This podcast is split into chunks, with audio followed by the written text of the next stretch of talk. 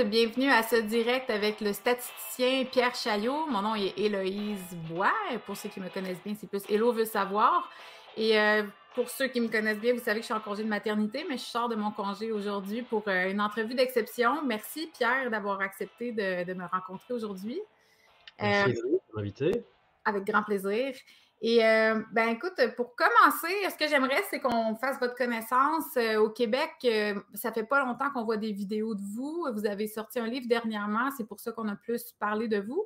j'aimerais ça que vous nous parliez un peu de votre parcours professionnel, puis qu'est-ce qui vous a amené à écrire ce livre qui s'appelle COVID-19, ce que révèlent les chiffres, qui est distribué chez l'artilleur? Donc, ça a été, vous venez de me dire, si ça fait l'entrevue, vous n'avez jamais pensé écrire un livre, et là, maintenant, vous en tenez un dans vos mains.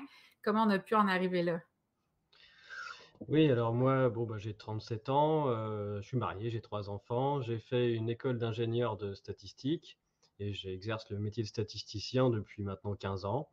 Euh, et depuis maintenant 4-5 ans, de temps en temps, quand il y a un sujet d'actualité euh, qui, qui m'intéresse, j'écris un petit article que je mets gratuitement sur le web, sur différents sites web.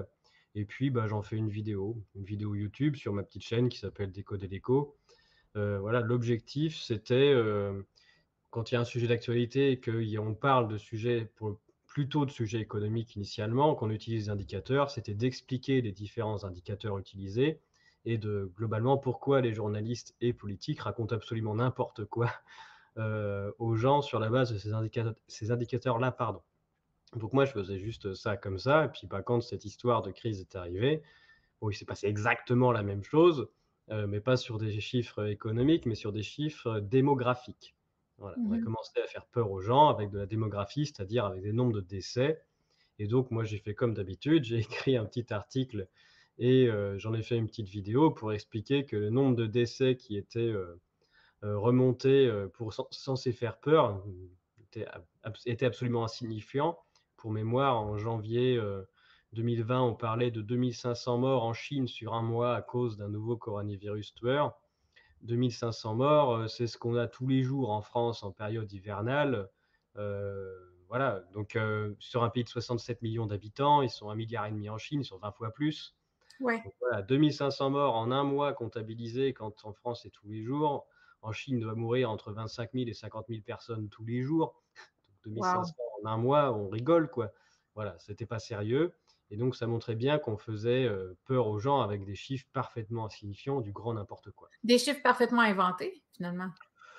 À l'époque, je ne savais pas s'ils étaient inventés ou pas, mais en tout cas, c'était insignifiant. 2500 morts en un mois en Chine, ça ne veut rien dire. Ouais, c'est ça, c'est pas un levier pour faire peur, vraiment. Ça fait peur qu'aux gens qui n'ont aucune, euh, aucune idée des statistiques en jeu, aucune idée des ordres de grandeur. Voilà. Mais on ne nous donnait jamais, on ne on pouvait pas relativiser, en fait. C'est ça. Et donc, mon objectif, c'est souvent ça dans mes vidéos. J'explique le chiffre, d'où il vient, comment on le calcule. Et le métier de statisticien, c'est ça, c'est mettre en perspective, relativiser, regarder par rapport à d'habitude, même territoire, à des années d'avant, les territoires à côté. Ce qui n'a absolument jamais été fait sur aucun chiffre pendant toute cette histoire. Donc, c'est là qu'est euh, l'arnaque statistique.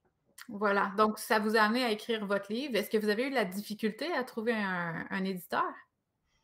Non, euh, en fait, ce ça pas en fait, ça m'a pas amené à écrire un livre, en fait, ça m'a amené à écrire plein d'articles. Ah, OK, quasiment toutes les semaines, euh, il y avait des nouvelles bêtises qui étaient racontées, des études qui prouvaient l'efficacité, des confinements, l'efficacité des vaccins, l'efficacité des trucs, qui montraient que qui disaient que les hôpitaux étaient saturés, qui disaient que les les non vaccinés saturaient les hôpitaux. Tous ces trucs-là, à chaque fois que ça sortait, bah, je reprenais les chiffres, euh, j'allais chercher euh, les sources, je disais voilà où ça se trouve, comment on fait les calculs, et regardez, tout ce qui est raconté, c'est entièrement bidon et tout le monde peut le vérifier. Donc mmh j'ai fait ça pendant bah, presque deux ans. Euh, en gros, quasiment toutes les semaines, j'ai sorti une vidéo pour dire mais c'est n'importe quoi, un article et une vidéo, ce qui m'a pris un peu, un peu toutes mes nuits pendant deux ans. Wow. Euh, et puis, bah, au bout de deux ans, euh, j'ai des, gens qui me suivent. Ma petite chaîne s'est développée aussi parce que les, il y a certains médias un peu connus qui m'ont traité de complotiste, qui a donné de la visibilité à ce que je disais. Voilà, C'était assez contre-productif pour eux. Ouais. Euh, et au bout de deux ans, je suis suivi en fait par pas mal d'universitaires, de, chercheurs. Mon public YouTube, il est assez particulier. et il, y a un certain nombre de personnes qui m'ont réclamé un bouquin hein, déjà au bout d'un an et demi. Et voilà, au bout de, au bout de presque deux ans, il y a un, un, journal belge qui s'appelle Keros qui m'a contacté et je leur ai dit, allez, on fait un truc, toutes les semaines, on se fait une vidéo. Ça veut dire que toutes les semaines, je me suis débrouillé pour écrire un chapitre et je fais on fait une interview. Et, et ça, c'était en juin 2022. Et voilà, donc j'ai écrit pendant l'été, on va dire, ce, livre, mais qui est la compilation de deux ans de travaux, on va dire. Oui, oui, oui, je comprends. Mais ça doit être vraiment une charge de travail monumentale. Euh, puis rentrons un peu dans le sujet. Euh, vous avez donc. Euh, ben, qu'est-ce que vous mettez en lumière? Il y a beaucoup de choses, là, mais qu'est-ce que vous pensez qui est le message qu'on doit aujourd'hui retenir de votre livre? Le message principal, c'est qu'il ne s'est absolument rien passé de significatif d'aucune sorte. Donc, on ne peut trouver. quand même, c'est gros, là, ce que vous affirmez. Oui pour moi, c'est même pas le plus gros, mais c'est déjà le premier résultat euh, auquel les gens doivent avoir accès et doivent se rendre compte. Il n'y a aucun pays diffusant des statistiques au monde que j'ai pu trouver euh, qui a une mortalité qui serait euh, significativement anormale par rapport à l'habitude. Ça, ça n'est pas vrai. Y a tous les pays occidentaux qui ont plus de décès que d'habitude en 2020, mais c'est parce qu'en fait, le nombre de décès augmente tous les ans parce qu'il y a l'effet vieillissement de la population qui fait qu'il y a de plus en plus de décès. Et puis, voilà, il y a certaines choses qui se sont passées en 2020 qui n'ont rien à voir avec un virus, mais des, mesures qui ont été mises en place, qui ont des impacts sur la survie des gens de façon directe, notamment le fait de ne pas soigner les gens. Hein, tout ça, ça se mesure. Euh, mais même en, prenant tout ça en compte, la mortalité de 2020, elle est aucunement significativement supérieure aux autres années. 2020, c'est une année franchement peu mortelle. Donc, en comparaison avec, vous prenez combien d'années avant pour faire un comparatif? Oh, il n'y a pas besoin de prendre loin. Euh, en fait, les taux de mortalité, ils ont tendance à diminuer, sauf euh, aux États-Unis ou, ou, au Canada, je crois aussi, ils stagnent. Euh, depuis un certain nombre d'années. Ce qu'on appelle l'espérance de vie, euh, c'est en fait un, c'est un calcul de taux de mortalité standardisé. Hein. ça ne dit pas du tout euh, l'âge qu'on peut espérer vivre. Ça n'a rien à voir. C'est un, un, nom sexy qui est, qui est censé qui fait croire aux gens quelque chose qui, est faux. Ah espérance, espérance, ça veut dire moyenne en mathématiques. Ah, l'espérance de vie, c'est une moyenne standardisée de l'âge de décès des gens. C'est pas du tout l'âge que vous pouvez espérer atteindre. Rien à voir. bon. Encore une déception. Ouais, vous pouvez être déçu mais bon, ce que, juste que ça montre, c'est ça montre l'âge à laquelle sont, sont, sont décédés les gens qui sont décédés cette année-là, si vous voulez. C'est pas la ah. moyenne des âges, c'est une moyenne standardisée ah ah. sur une population fictive, etc. C'est un calcul compliqué, mais qui est bien, qui reflète bien l'âge de décès des personnes de cette année-là. Enfin bref. Est-ce qu'il y a eu une surmortalité? Est-ce qu'on peut dire qu'en 2020, il y a eu une hécatombe? En 2020, il y a eu plus de morts qu'en 2019, par exemple, dans la quasi-totalité des pays on a des données, mais 2019, c'est un record de sous-mortalité quasiment mondial. Hein. En Europe, c'est le record de sous-mortalité jamais atteint parce qu'il y a un hiver qui est très doux. En 2019, il n'y a aucune canicule. Euh, et donc, voilà, il y a un temps qui est extrêmement clément tout du long qui fait qu'il y a très peu de décès cette année-là et c'est absolument un record. Et donc, en 2020, il y en a plus. Et donc, il y a tout un tas de petits malins dans les instituts qui se sont amusés à comparer 2019 à 2020, ce qui est une arnaque intellectuelle monumentale.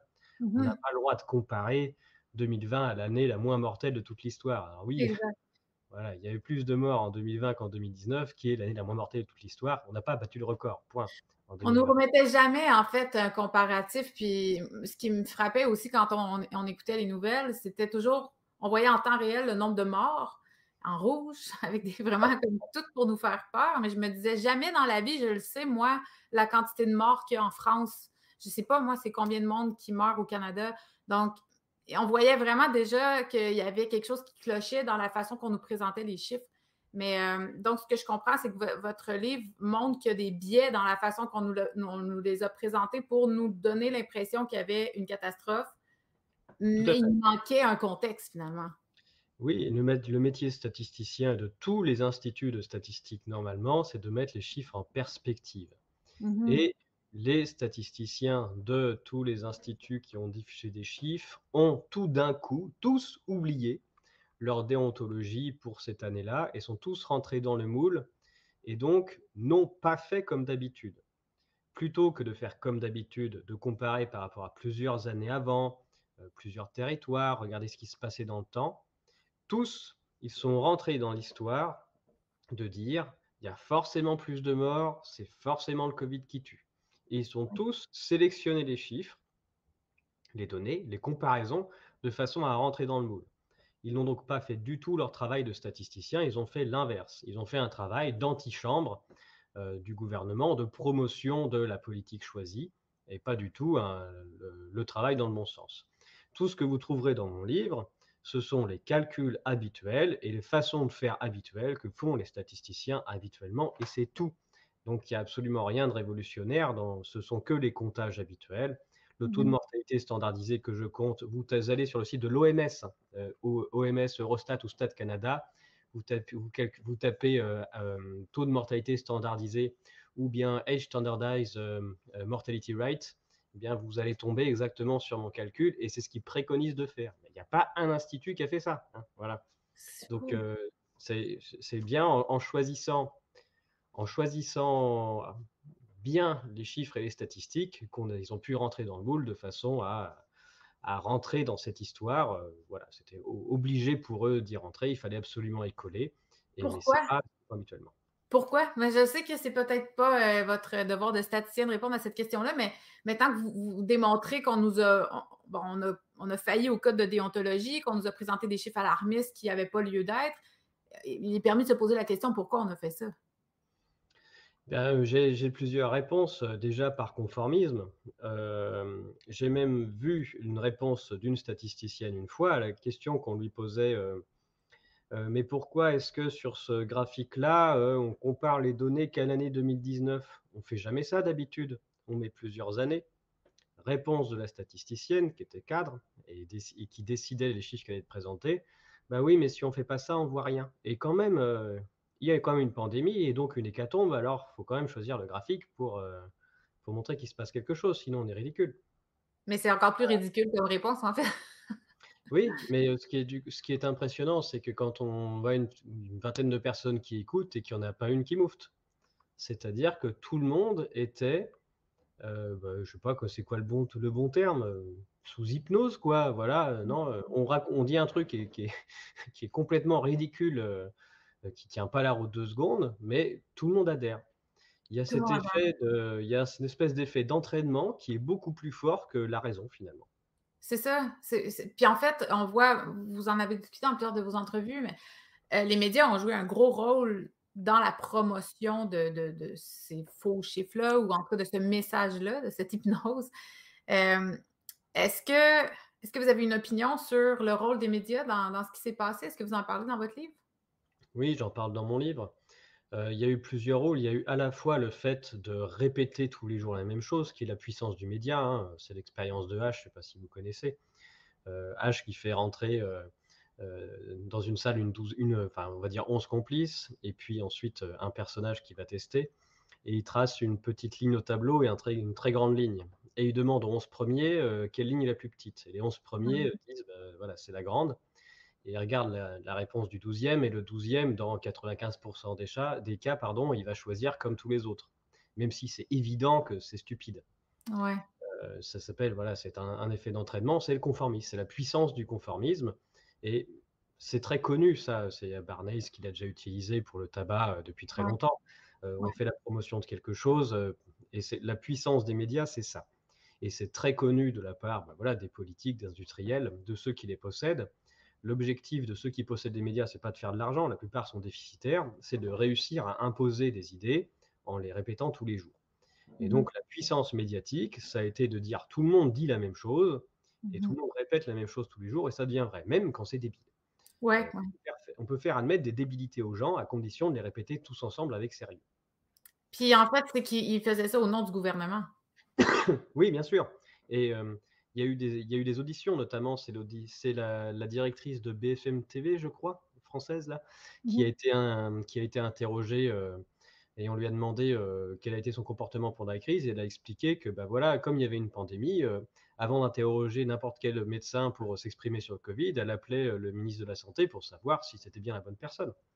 Et donc, voilà, dans l'esprit de pluraliser, en fait, c'était télé-gouvernement, quoi, finalement. C'était chez le privé, mais télé-gouvernement.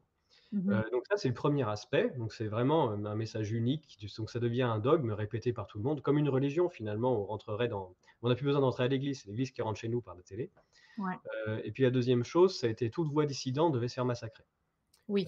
et donc il y a ce qui s'appelait les, les fact-checkers, là, une espèce de bande organisée qui, qui a eu pour rôle de détruire de différentes manières toute personne qui oserait donner une contre-argumentation, un contre-avis. Peu importe sa crédibilité. Oui, oui, peu importe. Mmh Il fallait écrire complotiste sur cette rogne, de manière définitive, écrire un article, soit avec des trucs complètement fallacieux, des, faux raisonnements pour, pour dénigrer ce qu'il disait. Ça, j'en ai subi deux ou trois fois. bien l'attaquer ad personam, quoi. C'était un usurpateur, un guignol, un fou. même des gens qui étaient portés au nu jusqu'ici par les médias hein, se retrouvaient tout d'un coup comme étant les pires personnages du monde. Hein. Laurent Mukeli, par exemple, qui l'ont fait passer pour un espèce de, de, de, de, fou d'extrême droite, alors que bon, c'est plus à gauche que Laurent Mukeli, c'est compliqué. Euh, Laurent Toubiana, qui est l'épidémiologiste, peut-être un des plus, le plus capé en France, c'est sûr, peut-être au monde euh, en ce moment, qui l'ont fait passer pour un fou, soi-disant qu'il qui serait devenu fou du jour au lendemain. oui, bien sûr. C'est pas le seul. Euh, voilà. Donc il y a eu ces deux aspects, à la fois répéter tout le temps les mêmes bêtises de façon à leur donner de la crédibilité, et mmh puis surtout démolir, détruire toute voix dissidente. Ça a été les, deux gros points forts des médias. Ouais. bon, ben écoutez, pour ce qui est des médias, de toute façon, j'en ai beaucoup parlé sur ma chaîne. je pense que la plupart des gens qui nous suivent, ça a été une grande déception. Puis il y en a beaucoup qui, se sont tout simplement désabonnés, déconnectés, on débranche la télévision. Puis on commence à. Justement, ça a vu l'émergence de chaînes comme la mienne, comme des gens qui, comme la vôtre, euh, après, ce qui est difficile, c'est de rejoindre plus de gens parce qu'on nous a aussi, on a démonisé toutes les chaînes qui étaient sur Internet comme étant des chaînes euh, de, charlatans, mais il y a quand même du contenu euh, de qualité qui se fait sur Internet. ça, devient, ça devient vraiment difficile, par contre, de, savoir qu'est-ce qui est vrai, qu'est-ce qui ne l'est pas. Ça, c'est une autre histoire. J'aimerais ça qu'on. On, là, on en a parlé beaucoup de 2020, mais à un moment donné, il y a, eu la 2021, il y a eu 2022, on est rendu en 2023, on continue d'être encore. Euh, l'état d'urgence n'est pas levé, on nous dit qu'on est encore en pandémie, il y a encore des masques euh, quand on va faire les courses. Euh, est-ce que, si on compare les taux de mortalité de 2020, vous dites que c'était vraiment pas une année si grave que ça, mais 2021-2022, est-ce que ça se poursuit? Est-ce qu'on peut dire que quand la vaccination a commencé, il y a eu plus de mortalité? Est-ce qu'on peut observer des, choses comme ça? En fait, il s'est passé des choses assez différentes selon les pays. Déjà, 2020, euh, il y a eu des décatombes nulle part, mais il y a aussi tout un tas de pays sur lesquels il ne s'est absolument rien passé, même pas une petite augmentation par rapport à 2019. Et c'est d'ailleurs assez étonnant de remarquer qu'il euh, n'y a pas de lien direct avec le confinement ou toutes ces choses-là, et que c'est même plutôt l'inverse. On a plutôt l'impression de voir que moins un pays a mis des mesures, et moins il a de morts. Toute une partie de mon livre que j'explique, et j'explique en France, on a tout un tas de rapports officiels qui comptent, qui nous permettent de compter les morts qui sont morts à cause des mesures, notamment à cause du fait qu'on n'a pas soigné les gens. Oui. Donc ça, on peut le dénombrer. Et on a mmh même des contrefactuels avec des pays qui ont quasiment rien fait ou rien fait du tout. En Europe, on a l'Allemagne et la Norvège. L'Allemagne qui est en plein milieu de l'Europe, hein, avec tous les pays autour qui confinent et qui ont des, morts, notamment en mars-avril 2020. Et l'Allemagne qui n'a rien du tout. Et puis on a la Norvège où il se passe absolument rien en termes de mortalité, alors que c'est les seuls qui confinent pas, enfin, c'est pas les seuls, mais ils font partie de ceux qui confinent absolument pas du tout leur population, qui mettent juste des préconisations. Et les seules préconisations qu'ils ont prises, d'ailleurs ils sont fait taper dessus par l'Europe, c'était qu'ils voulaient mettre, ils mettaient en quarantaine les étrangers arrivants. Mais donc leur population, eux, ils n'ont rien fait. Ok. Euh, et eux, ils ont absolument, ils ont absolument rien du tout en, termes de mortalité. Donc euh, c'est intéressant, comme des pays qui confinent, qui empêchent de soigner, tout ça, eux ont des morts, alors que des pays qui font rien ou quasiment, ils n'ont rien du tout. Donc c'est pas dans le bon sens. Non, c'est ça. Et donc, en 2021, il se passe des choses, c'est-à-dire que les pays qui avaient mis des mesures extrêmes et qui ont des morts à cause des mesures, comme je le montre dans le livre, eh ben, ils ont un peu moins de morts en 2021 à partir du moment où ils arrêtent de confiner les gens. Donc voilà. Donc il y en a qui vont le dire. Tue Le confinement, quand on. Il y a... C'est pas le confinement, à mon sens. Hein. C'est pas le mmh. confinement en lui-même qui tue, euh, c'est le fait de ne pas soigner. Et ça, en France, on mmh. sait le mesurer, puisqu'on sait statistiquement le nombre de personnes qui n'ont pas été à l'hôpital pendant cette période-là parce qu'on a les statistiques d'avant. Ouais, Quand on voit qu'il manque chaque semaine 600 personnes aux urgences AVC, urgences cardiaques, ça nous fait qu'au bout de 4 semaines de confinement, on a tout un paquet de morts, c'est-à-dire de personnes qui ne sont pas venues du tout à l'hôpital, que d'habitude on soigne, et là, bah, qui sont morts chez elles. Et, Parce qu'on dit aux gens de ne pas aller à l'hôpital, c'est ça qu'on leur disait. Hein? Ne consultez pas, n'allez pas voir de médecin et surtout ne voyez pas vos voisins. Et ce qui sauve les gens des AVC et des crises cardiaques, c'est d'avoir un proche, un voisin, quelqu'un qui remarque qu'ils ne sont pas bien, qui se tiennent le bras gauche, qui sont tout pâles, qui commencent à baver au-dessus de leur assiette. Voilà, c'est ça qui sauve les gens. C'est bien, ce sont les rapports sociaux. Le fait de confiner les gens chez soi, ça, globalement, ça fait que les gens se sauvent plus les uns les autres. C'est tout bête. Hein. Euh, et ça, on est même capable en France de le chiffrer puisqu'on a des rapports pour le faire. Euh, mmh donc voilà, et donc ça, c'est évident que c'est délétère. C'est pas la seule mesure d'ailleurs qui est délétère, c'en est un exemple, mais il y en a d'autres. Et donc, quand on arrête de faire ça, qu'on recommence le flux habituel du soin, que les gens retournent à l'hôpital quand il faut, qui peuvent retourner aux urgences, eh ben, il y a un peu moins de morts, ce qui n'est pas plus mal. Euh, et du coup, c'est, mais évidemment, euh, statistiquement, euh, ça permet à certains, en choisissant les bons pays, de dire que c'est grâce au vaccin. mais on a cet effet-là. Cet effet de baisse en 2021, il n'apparaît absolument pas chez des pays qui n'ont pas, qui n'ont pas du tout confiné et qui n'ont pas eu mis en place de mesures délétères. Et chez ces pays-là, bah, ils ont plus de morts en 2021 qu'en 2020. Donc il, faut se, il y a à la fois le vieillissement, mais pas que. Il y a aussi d'autres statistiques qui, qui, rentrent en compte. Ouais. Euh, donc en 2021, il n'y a pas d'hécatombe non plus nulle mmh part. Ça, je vais être très clair là-dessus. Euh, mais il y a bien des hausses de mortalité à certaines périodes, donc on peut se poser la question d'où elles peuvent venir. Et je parle dans mon livre de hausses de mortalité pour à peu près toutes les tranches d'âge, à peu près tous les pays, pile pendant les campagnes de vaccination anti-Covid-19. Donc, il y a quand même une corrélation qu'on peut observer euh, avec des chiffres. Oui, ce que je montre dans le livre, c'est ce en effet ce qu'on appelle une corrélation temporelle par âge, où pile pendant les campagnes de vaccination, on a des hausses de mortalité anormales. Donc des périodes de surmortalité pour quasiment toutes les tranches d'âge et quasiment tous les pays en Europe. Donc ça, ça on peut C'est anormal de voir ça dans, toutes les tranches d'âge, soudainement des pics comme ça. Surtout que les tranches d'âge n'ont pas été vaccinées au même moment. Donc au moment où on vaccine les plus anciens, dans les pays où on le fait, on a une bosse. Puis dans le pays à côté, la vaccination n'est pas au même moment, on a une bosse pas au même moment. Ouais, on vaccine les jeunes qui n'est pas au même moment, on a une bosse qui n'est pas au même moment. Donc on a une corrélation parfaite, temporelle, qui marche par pays et par tranche d'âge. Donc là, a tout un tas de graphiques que l'on trouve dans, que l'on peut trouver dans le livre. Donc c'est une corrélation, évidemment. On n'a pas bien, je ne peux pas parler de causalité, je ne me permets pas à aucun moment. Mais c'est un indice qu'on a sur tellement de pays, tellement d'endroits et depuis tellement longtemps que c'est juste qu'on essaye de le faire remonter au pouvoir public et qu'on est juste censuré. Point.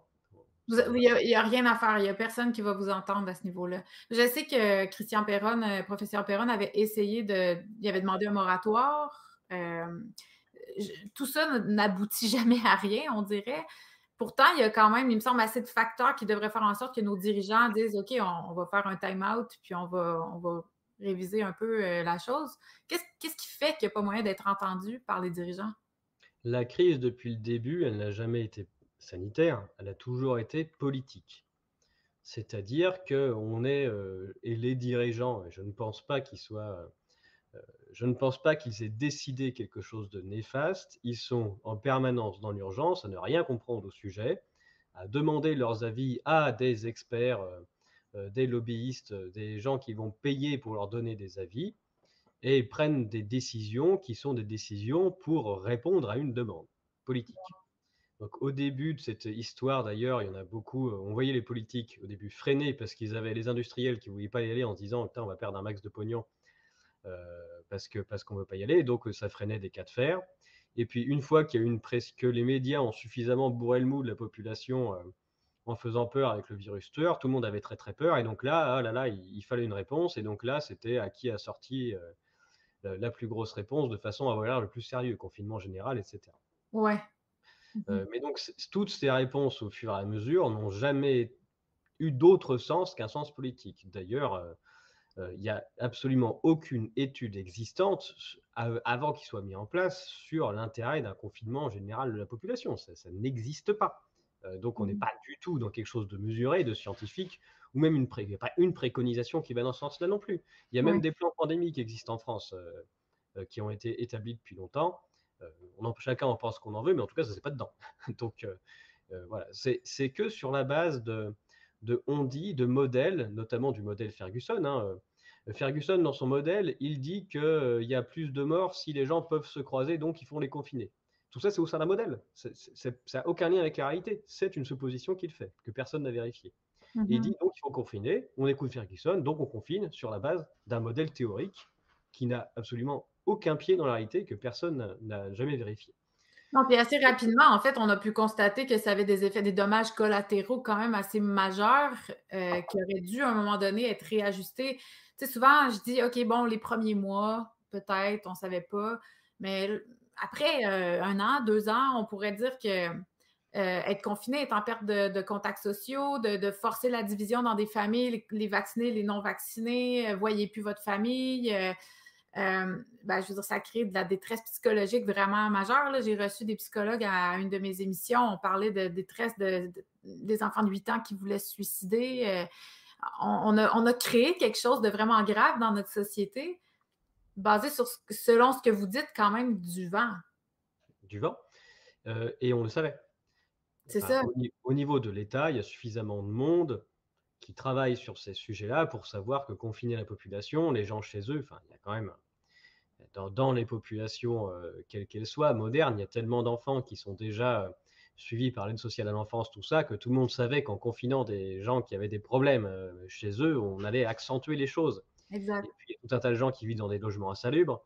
Euh, notamment, voilà, on a, on a, vu des phrases terribles, hein, des, des, gens qui se prétendent de gauche euh, dire qu'il fallait confiner les pauvres pour les protéger. S'il y a bien des gens qu'on détruit en les confinant, c'est les plus pauvres. un, pauvre, ça ne possède pas un loft avec un balcon euh, et puis un, un, rameur dans son salon de façon à profiter de la vie. C'est pas ça, c'est pas comme ça que ça C'est pas ça la grande pauvreté. Donc bon. Tout, tout, ce qui a été fait, c'était en dépit du bon sens et en dépit de ce que tout le monde savait. Donc, je pense vraiment qu'il ne s'agissait que d'une que de réponses politiques à la va-vite et de la com. Euh, que fallait-il dire de façon à avoir l'air euh, plus sérieux que les autres et euh, un certain manque de courage, évidemment, politique. c'est beaucoup plus facile de faire croire qu'il y a l'apocalypse, de mettre en place des mesures fortes pour ensuite dire quoi qu'il se passe. Parce que s'il y a plus de morts à cause des mesures, on va dire que c'est le virus de toute façon. Ouais. S'il y a moins de morts, on va dire c'est grâce aux mesures. Si c'est pareil, on dira bah oui, ça aurait été pire, ça aurait, été, ça aurait été pire, ça n'a pas mis les mesures. Donc mettre en place des mesures, c'est toujours gagnant. Euh, de toute façon, on peut toujours se cacher derrière et c'est ce qui s'est passé. Mais on dirait que j'arrive toujours pas à identifier, euh, du moins avec, avec vous, j'aimerais ça aller à la source de. Parce que vous dites, OK, bon, oui, c'est politique, je suis d'accord à 100% c'est sûr que c'était une crise politique, mais pourquoi? Euh, c'est comme si on nous a présenté, OK, il y a une catastrophe mondiale qui s'en vient, on nous a dit ça début 2020. Puis après, on a tout fait pour faire en sorte de donner raison à cette prévision-là qui avait été faite, même s'il n'y avait plus rien qui tenait la route. Mais pourquoi on devait. Pourquoi à un moment donné, on ne pouvait pas juste accepter Ah, ben écoute, c'est pas si grave que ça, tant mieux, puis on peut recommencer à vivre. C'est comme si on nous a forcé dans ce moule-là pour instaurer du contrôle, euh, instaurer des passes sanitaires. Moi, c'est là que je voudrais aller. C'est qu'est-ce qui fait qu'on a, on a maintenu ce narratif-là en place? Euh, pourquoi les politiques se sont sentis obligés de le maintenir? Il y a tout un tas de réponses à faire. Euh, la réponse classique, c'est euh, follow the money. Voilà, euh, mmh. regardez où est l'argent. les conseils qui venaient, qui venaient à l'État, en tout cas l'État français, mais c'est la même chose au Canada, viennent de cabinets qui sont en lien direct avec peut-être l'industrie la plus, une des industries les plus puissantes actuellement, qui est l'industrie pharmaceutique, et sur lequel il y avait quand même des milliards et des milliards de dollars et d'euros à récupérer avec cette crise. Une fois qu'elle était, une fois qu'elle était là, et qu'ensuite il proposait une solution, la seule solution présentée avec des guillemets, et sans coercition, les gens n'auraient pas accepté. Euh, on, l'a bien vu en France, avec il n'y a jamais eu euh, une liberté totale à la vaccination. Hein. Euh, dès le début, pour les jeunes, alors pour les anciens, euh, peut-être un peu, mais euh, au tout début, il y a eu des vrais volontaires. Mais ensuite, même avant de commencer à vacciner les jeunes, il y a déjà eu une annonce que tous les grands rassemblements seraient soumis au pass. Donc tous les grands festivals de l'année 2021, il fallait oublier si on n'est pas de pass. Et ce qui a décidé à peu près un jeune sur deux euh, qui se fait vacciner au final, donc ça fait peut-être 30%, 30 ou 40% des jeunes à y aller. Euh, mais ça, ça, ensuite, la bosse s'est arrêtée, donc euh, il n'y aurait mmh pas eu plus en termes de pourcentage. C'est surtout les voyages aussi, là, que moi, la plupart des gens que je connais qui sont fait vacciner, c'était parce qu'ils voulaient recommencer à voyager. Voilà, mais ça, c'est arrivé dans un deuxième temps. Une fois que quand, les États se sont rendus compte que ce n'était pas suffisant et qu'il fallait avoir la coercition, c'est là qu'est arrivé le pass, de façon à forcer tout le monde à se faire vacciner. Mmh et donc là, il faut revenir sur parce que bon, c'est quand même pas la première fois qu'il y a une nardac de cette ampleur qui est mise en place. La première, c'est H1N1, qui était aussi une arnaque mondiale. Vous en, parlez dans votre livre de la H1N1 Oui, c'est à tout un chapitre dessus. en, France, il y a un rapport du Sénat français après H1N1 qui fait un bilan. Et globalement, vous prenez le rapport du Sénat français, vous enlevez H1N1, vous écrivez Covid-19 et vous pouvez tout reprendre. Même chose c'est même les mêmes personnes. C'est déjà Ferguson euh, pour H1N1 à l'époque. En France, c'est déjà Antoine Flau qui recommence ensuite pour la Covid derrière. Donc, ce sont les mêmes personnages. Il y a déjà des Frécy aussi qui est devenu chef euh, du Conseil de santé. C'est les mêmes. Ce sont Mais n'a pas changé un peu de, discours dernièrement. Euh, il me semble qu'il a reconnu qu'il avait mal géré la pandémie. Ou... après, c'est tellement gros ce qui se passe non seulement la supercherie de l'efficacité, mais en plus tous les effets indésirables qui remontent. Il y a un certain paquet de gens qui sont pas contents. Euh, et puis c'est tellement, quand, on a les chiffres sous les yeux, c'est tellement évident. Il faut vraiment une pression médiatique qui, est, qui soit complètement folle et un chape de plomb euh, de façon à empêcher les gens de s'exprimer pour réussir à maintenir cette escroquerie. Euh, mmh sinon, elle tomberait, elle tomberait tout de suite, quoi. Mais c'est en train de lâcher. Et je pense qu'un certain nombre de personnages sentent très bien que la situation n'est plus tenable et que ça va tomber. Je ne sais pas si elle tombera, mais ça, ça fait partie des signaux où on voit qu'il y a des gens euh, qui pensent que ça va tomber parce que parce que c'est trop gros. Ça sent le feu, en tout cas. on sent qu'il y en a quelques-uns qui, sont prêts à quitter le navire. Mais, euh, mais donc, ce que je comprends, c'est finalement, c'est une question d'argent. Euh, puis ça a été orchestré. je ne vais, pas tomber dans les théories, mais ce qu'on sent en tout cas, c'est qu'il y avait une commande par les Big Pharma de, faire rouler leur économie à eux en nous forçant. il y a une opportunité. Il y a une certaine... en tout cas, c'est sûr qu'eux, ils ont fait de l'argent pendant la pandémie. On ne peut pas nier que, ce vaccin-là euh, a été lucratif pour eux. Dès euh, qu'ils lancent, les, dès qu'ils lancent les, les, tests, ils sont certains qu'il va y avoir des commandes complètement folles et que comme les gens ont très peur, la réponse politique, ce sera on achète, on achète, et donc ils vont pouvoir se faire des bénéfices, mais qui sont complètement fous. Mmh Avec de, en plus, ils évidemment, euh, tout le monde se fait conseiller de façon à vacciner tout le monde. Dans le rapport H1N1 français, c'est écrit que ça sert absolument à rien. C'est écrit dedans. Euh, vaccination générale, c'est inutile, absolument, il ne faut pas le faire. Ils, disent même qu'il faut vacciner personne si on considère être en période épidémique. Enfin bref, il y a un total à écrit à l'intérieur. Euh, mais donc, les, industriels, dès qu'ils savent que les, gens ont suffisamment peur et que les États sont mûrs à commander n'importe quoi à n'importe quel prix, et qu'en plus ils vont forcer les gens à les accepter, ça fait une, masse de fric qui est tellement folle que évidemment que leur intérêt c'est que ça continue le plus, le plus tard possible. Oui, mais en plus, si on peut avoir un abonnement annuel, c'est encore mieux.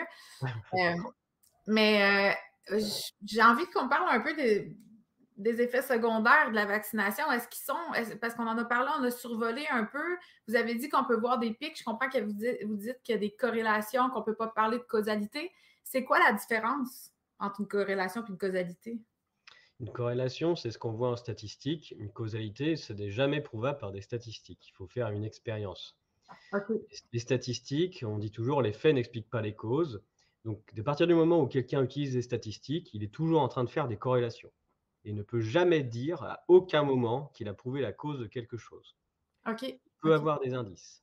Par exemple, si on a une bosse de mort avant la bosse de vaccination, bah vous savez que globalement, ce n'est pas la vaccination qui cause la mort, puisque ce n'est pas dans le bon sens. Ouais.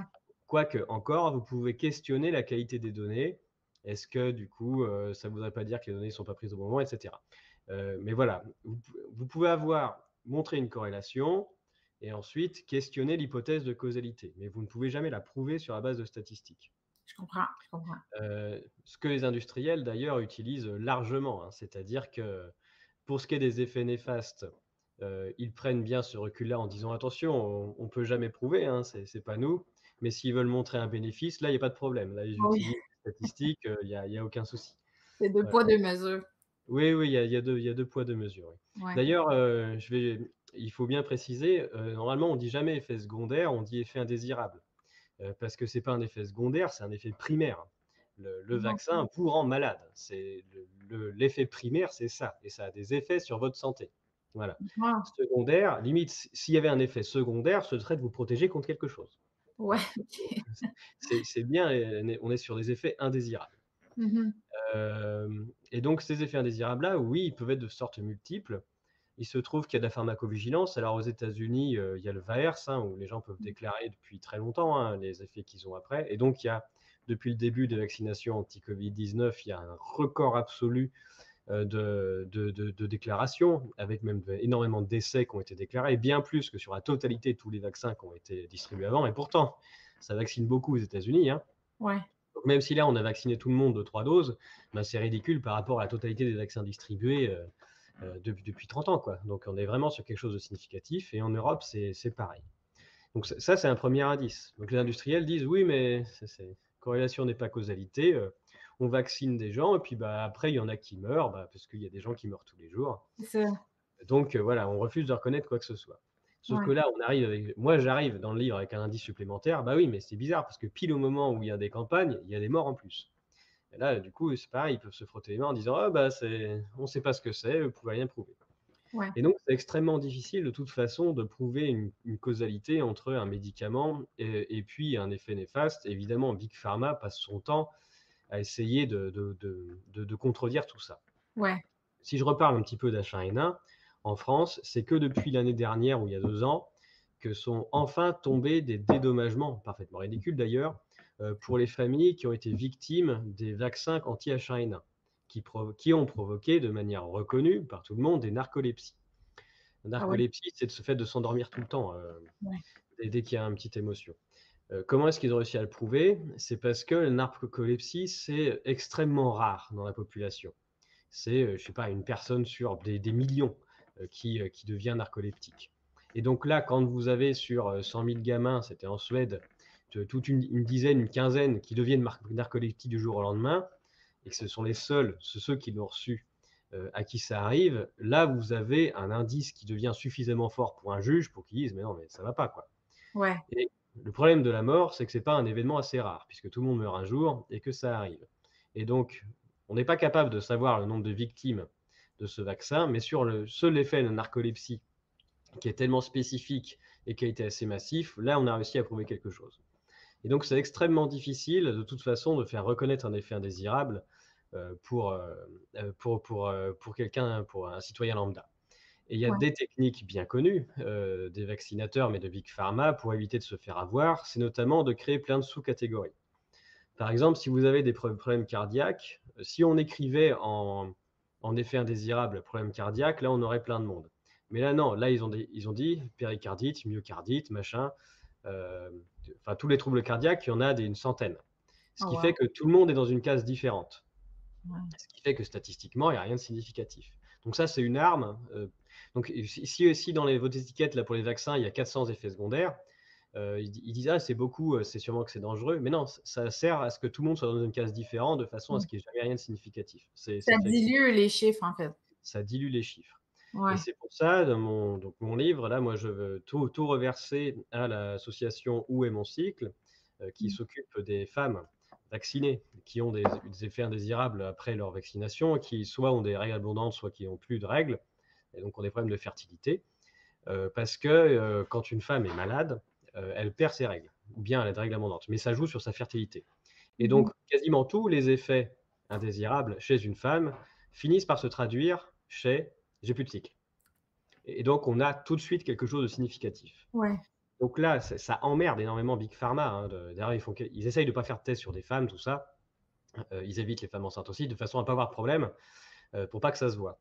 Mais là, dans la population, c'est tellement massif qu'il Ouais. faut absolument parler les femmes, euh, les, pousser les femmes à déclarer euh, leur perte euh, de règles à la pharmacovigilance, parce que ça, c'est suffisamment massif euh, pour être statistiquement significatif. Et puis c'est dérangeant aussi sur tout ce qui est de la fertilité qui va se mesurer plus tard. hein.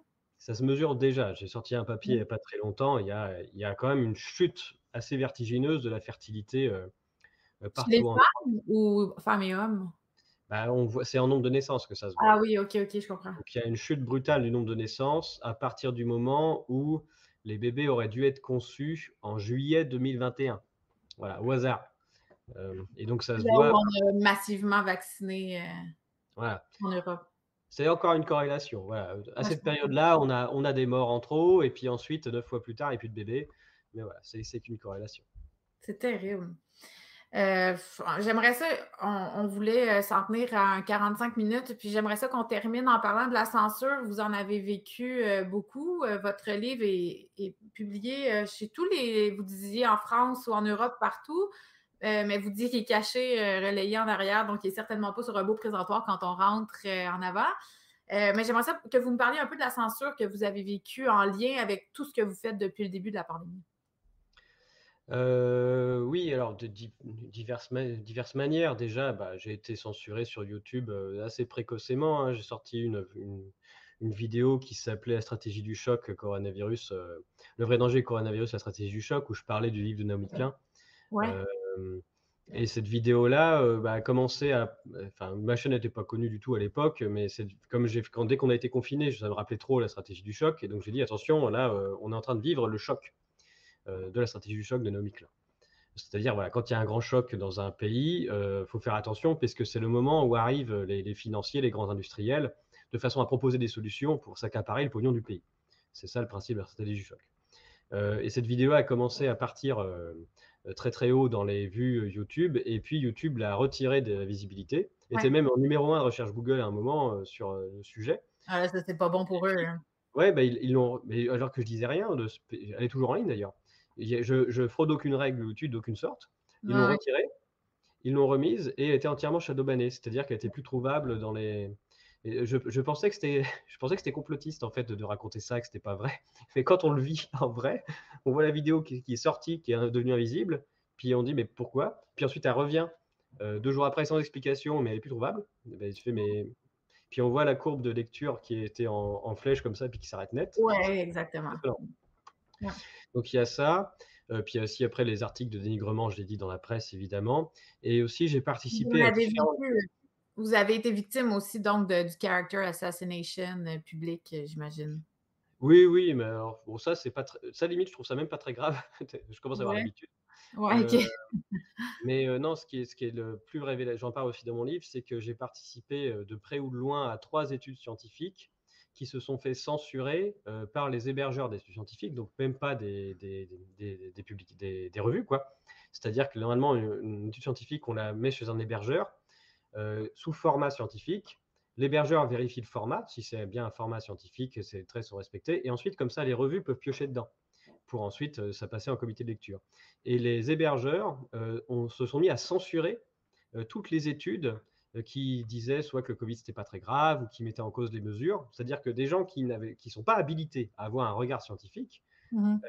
pardon, à évaluer leurs pairs, ceux-là se sont mis à censurer des études et donc ça, je je l'ai vu en direct et j'ai vu aussi une étude qu'on a réussi à faire passer, à envoyer à un journal en une étude qui dit: «Bah, en fait, il y a pas de mortalité significative en 2020, heu heu, en France, c'est pas vrai», qu'avec des tout est reproductible, enfin bref, il y a nos calculs dedans.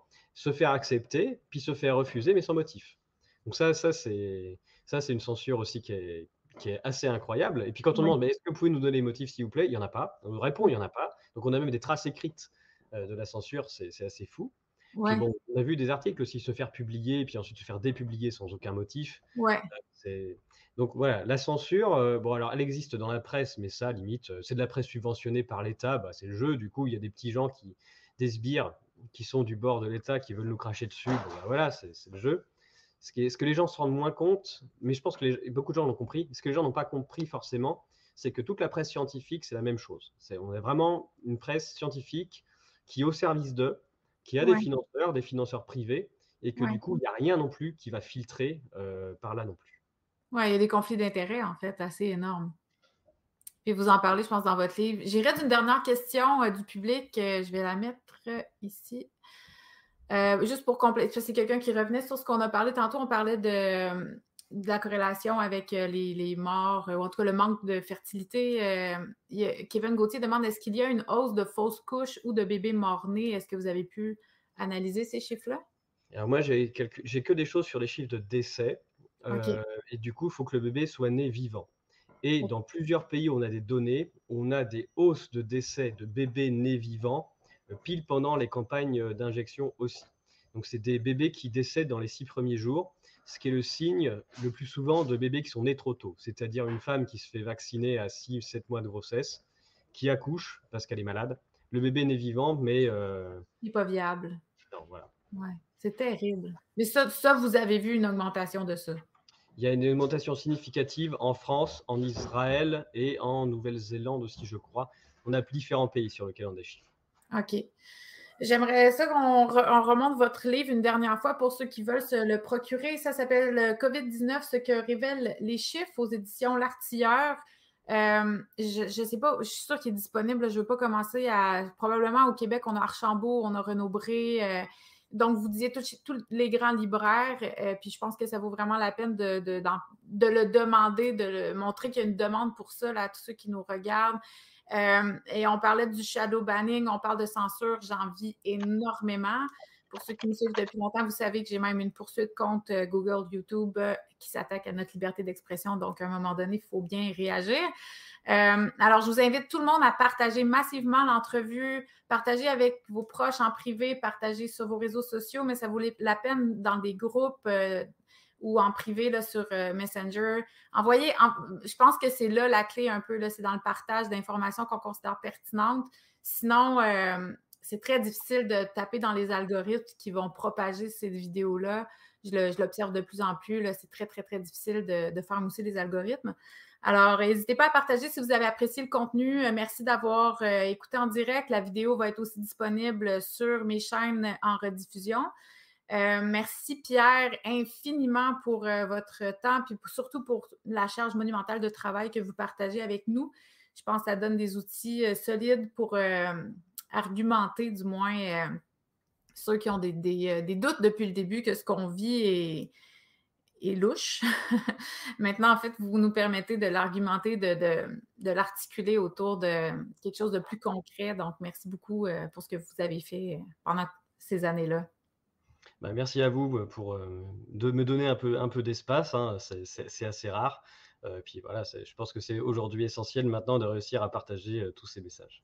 Absolument. Ben, bonne fin de journée à vous en Europe et bonne, bonne journée à tout le monde au Québec. Merci à tous.